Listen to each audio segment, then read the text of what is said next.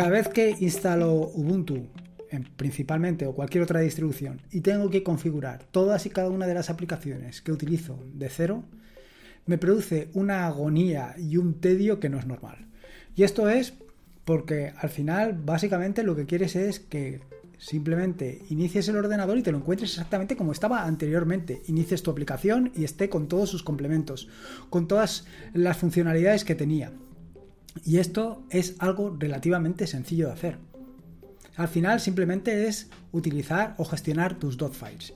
Y realmente esto es uno de los episodios del podcast que más repercusión tiene, tanto a nivel de comentarios como a nivel de, escuchas.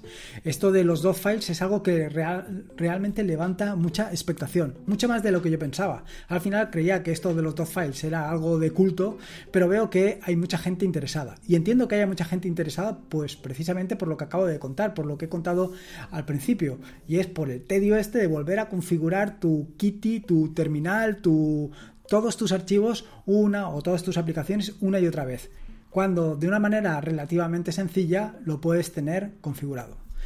En un episodio anterior del podcast conté que todo esto lo eh, llevaba yo a cabo utilizando un script que implementé hace pues varios años, bastantes años ya, y que eran los encargados de pues mantener esto en funcionamiento. Sin embargo, últimamente me he dado a la pereza, me he dado a la gandulería máxima y estoy enfocado, como te dije en otro episodio del podcast, en esto de migrar mis extensiones a eh, Nome 40 y abandonar versiones anteriores. ¿Qué sucede? Pues que entonces mantenimiento de esto de los dos files se tiene que encargar otro. Así que te voy a contar cuál es el gestor de dot files con el que me he quedado y las razones para ello. Soy Lorenzo y esto es Atareado.es. Este es el episodio número 307, un podcast sobre Linux y Open Source. Aquí encontrarás desde cómo disfrutar al máximo de tu entorno de escritorio Linux hasta cómo montar un servidor web, un proxy inverso, una base de datos o cualquier servicio que puedas imaginar, ya sea en una Raspberry, en un VPS o en cualquier servidor. Vamos, cualquier cosa que quieras hacer con Linux, seguro, seguro, seguro que la vas a encontrar aquí. Bueno, como te decía en la introducción del podcast, el objetivo es contarte un poco, pues esto, el gestor de files con el que me he quedado y por qué me he quedado con este gestor. Al final, eh, lo cierto es que estaba muy contento, estaba muy satisfecho como lo estaba haciendo hasta el momento, pero tenía un inconveniente y este inconveniente básico es que, pues, con esto de dedicarme a actualizar otras aplicaciones, el mantenimiento del gestor de archivos, del gestor de archivos de .files básicamente, pues lo había dejado ligeramente abandonado. Y quería hacer pues algunas cosas, quería tenerlo, como te digo yo, pues mejor documentado, mejor preparado. Claro que para documentar una aplicación, para documentar un script que hice hace tanto tiempo, pues tenía que dedicarle tiempo y bueno, pues hay que valorar. Eh, o coges algún gestor de dot files que hayas encontrado y que te merezcan ciertas garantías o simplemente pues te lo vuelves a hacer tú. Y hacérmelo yo significaba pues restar tiempo del tema de las extensiones. Y ya te digo que estoy muy centrado con esto de las extensiones como para ahora olvidarme de ellas. Bueno, en fin, que no te quiero liar con todos mis rollos y quiero hablarte sobre este gestor de archivos. Te quiero hablar sobre .drop. Y es que .drop es precisamente lo que andaba buscando. Es un gestor de archivos implementado en Python y que se encarga pues, de gestionar de una manera bastante eficiente pues, todos tus dot files. Si no sabes de qué te estoy hablando, si no has oído nunca hablar de esto de los files, pues comentarte mm, de una manera más o menos breve de qué se trata. Al final, los dot files, o digamos que un dot files, un dot file, o un punto file, o un punto archivo, es la configuración de tu archivo de tu aplicación, mejor dicho, la configuración de tu aplicación. ¿De qué aplicación?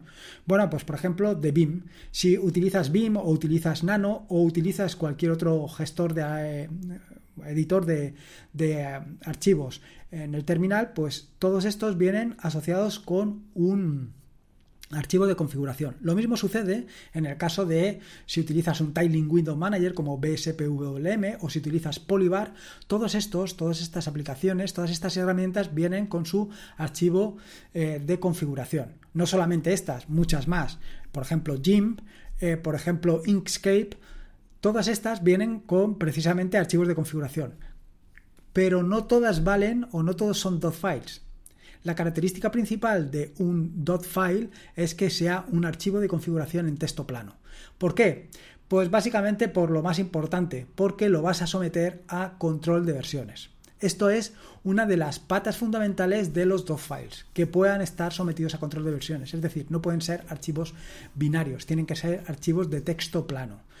Y esto es fundamental precisamente por el hecho de que lo que vas a hacer es, como te digo, someterlos a un control de versiones. ¿Por qué someterlos a un control de versiones es tan importante? Bueno, simplemente por el hecho de que eh, tu configuración, la configuración que tú estás utilizando hoy en día en tu equipo, no es una configuración estática, sino que es una configuración dinámica. En el sentido de que con el paso del tiempo, con el paso de los días, con el paso de las semanas, con el paso de los meses vas a ir queriendo actualizarla. Vas a querer modificarla, vas a querer adaptarla a tus necesidades. Quiero decir, hoy en día, por ejemplo, estás muy implicada o muy implicado con ORG Mode, pero dentro de unos meses vas a querer pasar a Markdown, vas a querer utilizar Markdown. Entonces, pues eh, tus archivos de configuración relativos al ORG Mode pues ya no tienen sentido. Y sin embargo has incorporado algo nuevo a tu mochila, que es Markdown. Con lo cual querrás modificar tus archivos de configuración de BIM para que trabajen con Markdown. Primera modificación. No solamente esto. Ponte que hace unos meses utilizabas Nano como tu editor de texto pre vamos, eh, predilecto, preferido, eh, lo que siempre mm, querías utilizar. Sin embargo, has descubierto la luz y ahora quieres pasarte a BIM, o estabas utilizando Emacs y quieres pasarte a BIM, o al revés, da lo mismo, esto es indiferente. En este sentido, pues has incorporado un nuevo dot file a todos tus archivos.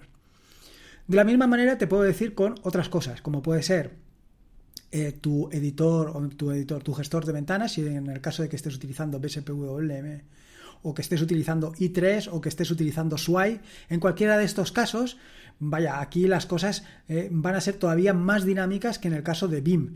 Vas a ir queriendo adaptar este entorno de escritorio, tu gestor de ventanas, a tus necesidades conforme van pasando. Y no solamente esto, si estás utilizando una barra de tareas como puede ser Polybar o cualquier otra, vas a querer ir incorporando nuevos iconos, nuevas herramientas que van, vas a ir utilizando y vas a ir dejando de utilizar otras. Es decir, tienes una evolución de tu momento inicial en el que utilizabas unas cosas a tu momento actual en el que utilizas otras. En este sentido es fundamental, es fundamental poder tener un control de versiones. Y no solamente esto, sino porque otra de las características que seguro que, te, que tienes, igual que yo, es la de querer probarlo todo. Quieres probarlo todo, es algo que es innato a ti, es algo que te supera, es algo que te puede. Quieres probar absolutamente todo. Quieres eh, tener vaya, quieres tener control sobre todo, quieres verlo todo, quieres, o sea, cada vez que sale alguna aplicación alguna nueva característica, quieres probarla. Y, por ejemplo, en BIM, esto de querer probar una y otra cosa una y otra vez, pues la cuestión es que te puede llevar a que, como me ha sucedido a mí en más de una ocasión, metes la pata, tocas lo que no tienes que tocar y tu em, gestión o tu archivo o tu BIM o lo que tú quieras ha dejado de funcionar. Y esto es horrible. Sin embargo, teniendo un archivo de respaldo, teniendo un gestor mm, de configuraciones, un, gestor de dot files, es más, teniendo control de versiones, puedes volver a una versión anterior y con esto todos tus problemas desaparecerán. ¿Por qué utilizar un gestor de, mm, archivos, un gestor de files? Bueno, pues por la comodidad, por la comodidad de eh, decir o añadir un determinado archivo de configuración a tus files o por la comodidad de quitarla. Y no solamente esto, también está la comodidad de actualizarlo. Porque como te digo, eh, tus dot files no son estáticos, son dinámicos, van a ir variando con el tiempo, van a ir actualizándose, van a ir modificándose y vas a ser tú precisamente el, el, autor de esas modificaciones. Con lo cual es interesante que todos estos cambios, todas estas actualizaciones se hagan de la manera más transparente y más sencilla para ti. Es decir, una operación muy cómoda o muy habitual, por ejemplo, es si tienes una configuración para tu terminal, para Kitty o para la Kriti o para el terminal que estés utilizando y que tenga su configuración como un dot file y que en un momento determinado quieras, por ejemplo, algo tan sencillo como cambiar el tipo de letra, eh, vas a querer que esa actualización que has hecho o bien la actualices en el repositorio donde tienes tus files o bien vuelvas a, la configuración anterior. ¿Por qué vas a querer volver a la configuración anterior? Porque te has dado cuenta que esa ese tipo de fuente que has seleccionado es una verdadera porquería, que no ves nada, que no te aclaras nada, que no te resuelve nada. Por esto, tener las posibilidades de poder cambiar de una configuración a otra, de actualizar una configuración de una manera relativamente sencilla, es algo que es importante. Y además es importante porque la tienes que tener siempre al alcance de la mano. Por esto me decanté un poco por Dot Drop. Dot Drop, que te dejo el enlace en las notas del podcast, te deja o te permite de una manera relativamente sencilla, por un lado, importarte todos estos dot files y por otro lado, instalar, listar y actualizar o borrar tus dot files. Y todo de manera relativamente sencilla. No solamente esto, sino que además otra de las características que, eh, que añade son los perfiles. Puedes tener diferentes perfiles. Es decir, podrías tener un perfil personal y un, perfil, profesional y todo almacenarlo bajo la misma cuenta. Otra cuestión bastante interesante que tiene o que añade DotDrop es que eh, utiliza por debajo Jinja 2. Jinja 2 es un gestor de plantillas, de templates, de Dot Bueno, iba a decir de Dotfile, no, pero Jinja 2 es un gestor de plantillas de cualquier cosa. Te permite, pues, eh, reemplazar, trabajar, modificar, actualizar y hacer cualquier cosa con plantillas. Y esto te va a venir también fantástico. No solamente esto, sino que además DotDrop trabaja con variables de entorno, trabaja con eh, macros, en fin, trabaja con encabezados. Todo este tipo de cosas te va a venir, como te digo, fantástico, sobre todo si eh, utilizas incluso eh, determinadas claves o determinadas contraseñas que no deben de aparecer de forma visible en tus dot files. Quiero decir, una de las grandes características, como te he dicho anteriormente, es que lo puedas someter a control de versiones. ¿Qué es lo que sucede con el control de versiones? Que si solamente te quedas ahí, que si solamente haces el control de versiones, pues te quedas un poco cojo. Lo mejor de lo mejor, lo más óptimo, es que tus files las subas a un repositorio. Y no solamente esto, sino que además las subas a un repositorio público. Si puede ser un repositorio lo más público posible, mejor. ¿Por qué? Pues muy sencillo, porque por un, por un lado vas a poder eh, ayudar a otras personas que quieren configurar tu, su sistema operativo o su aplicación, su BIM, su Nano, su lo que tú quieras, lo va a querer configurar exactamente como lo tienes tú, porque lo tienes eh, de una manera muy eficiente, o bien porque ellos te van a decir, oye, aquí donde estás haciendo esto, podrías hacer esto otro. Porque esas es las grandes ventajas del open source. La posibilidad de la colaboración, de la colaboración entre diferentes personas. Ah, en este sentido, si otros pueden acceder a tus dot files y pueden mejorarlos, pues mejor para ti y mejor para otros. Es un win-win en toda regla. Claro, Evidentemente, si en tus dot files has tenido el despiste de incluir alguna clave que no deberías de haber incluido, pues te encuentras con un pequeño problema.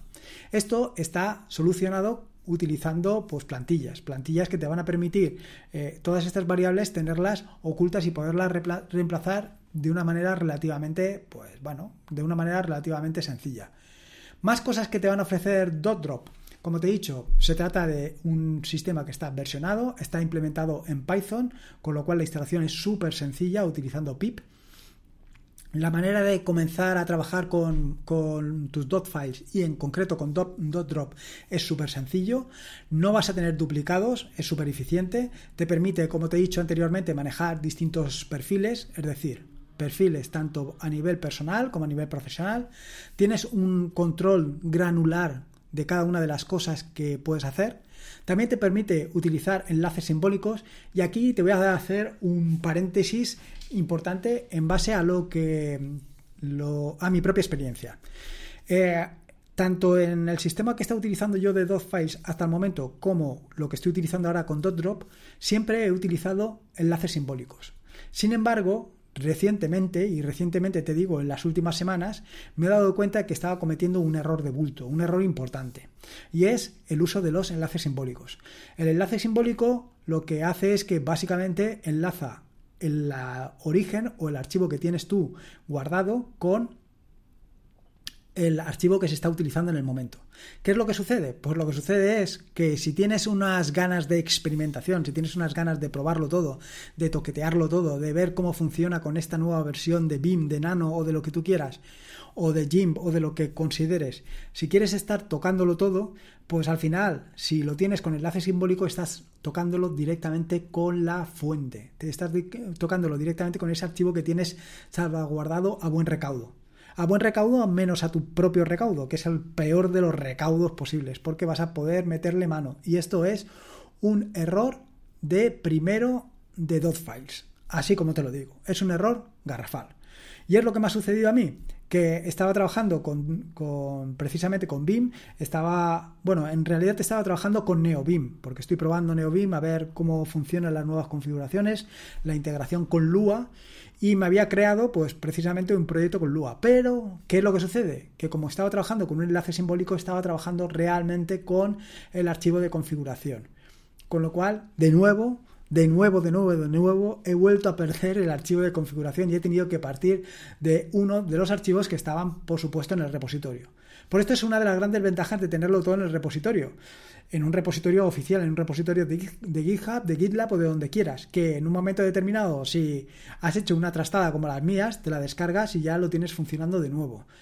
Claro, funcionando de nuevo con la última versión que hayas subido a GitHub, GitLab o donde quieras, o a tu repositorio donde lo tengas.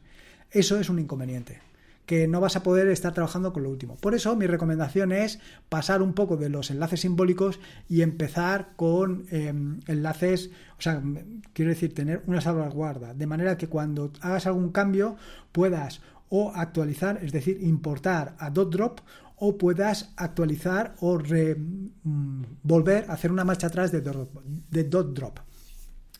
Más cosas interesantes, pues eh, te permite una gestión inteligente de la información sensible a través del uso de dot files cifrados y también otra de las cuestiones interesantes es que te permite una comparación relativamente sencilla entre los archivos, entre los archivos que estás utilizando, los archivos anteriores y los archivos actuales. No solo es esto lo que me ha hecho decantarme por DotDrop a la hora de utilizar o de seleccionar este gestor de files.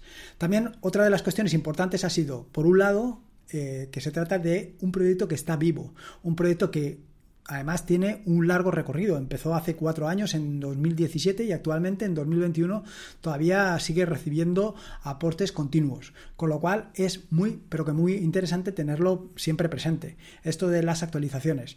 Y no solamente está en la parte de las actualizaciones y el mantenimiento de este proyecto, sino también otra de las partes que me ha llamado poderosamente la atención es el tema de la documentación. Algo que, evidentemente, para algo como es todo lo referente a la gestión de archivos es algo bastante importante. Bueno, por no decir que es muy importante.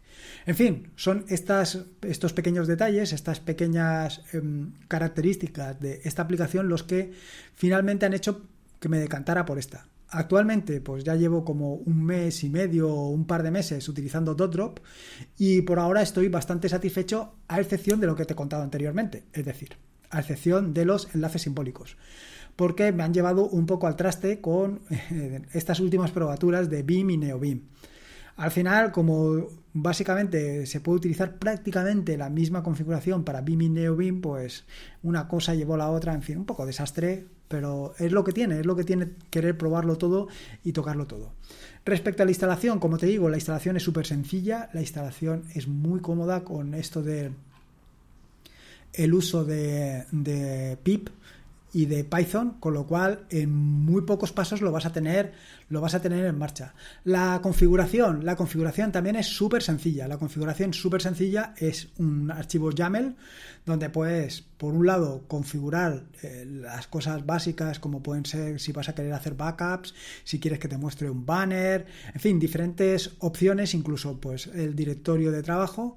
Y luego, por otro lado, lo que son los dot files. Tanto puedes hacer dot files de directorios completos como únicamente de archivos. Y por otro lado, eh, además de todo esto, puedes gestionar un par de mm, perfiles, tanto el perfil personal como el perfil profesional. Como te digo, todo esto está perfectamente y muy detalladamente eh, comentado tanto en el repositorio, en GitHub, como en la documentación, que es una documentación súper, súper extensa y que está muy bien elaborada, con lo cual está elaborado con esto del Read the Docs, que lo hace pues muy cómodo, muy cómodo de leer. Em,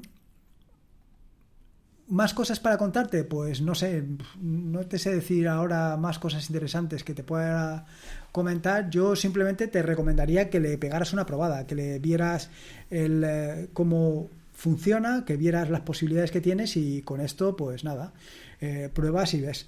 Ya te digo, eh, no solamente te permite todo lo que te he comentado, sino sobre todo esto de la gestión de secretos o de caracteres especiales, la integración con Git o el uso de plantillas, son cosas que tienes que tener muy en cuenta siempre, siempre para decantarte, ya sea por el gestor de files como por los files en sí.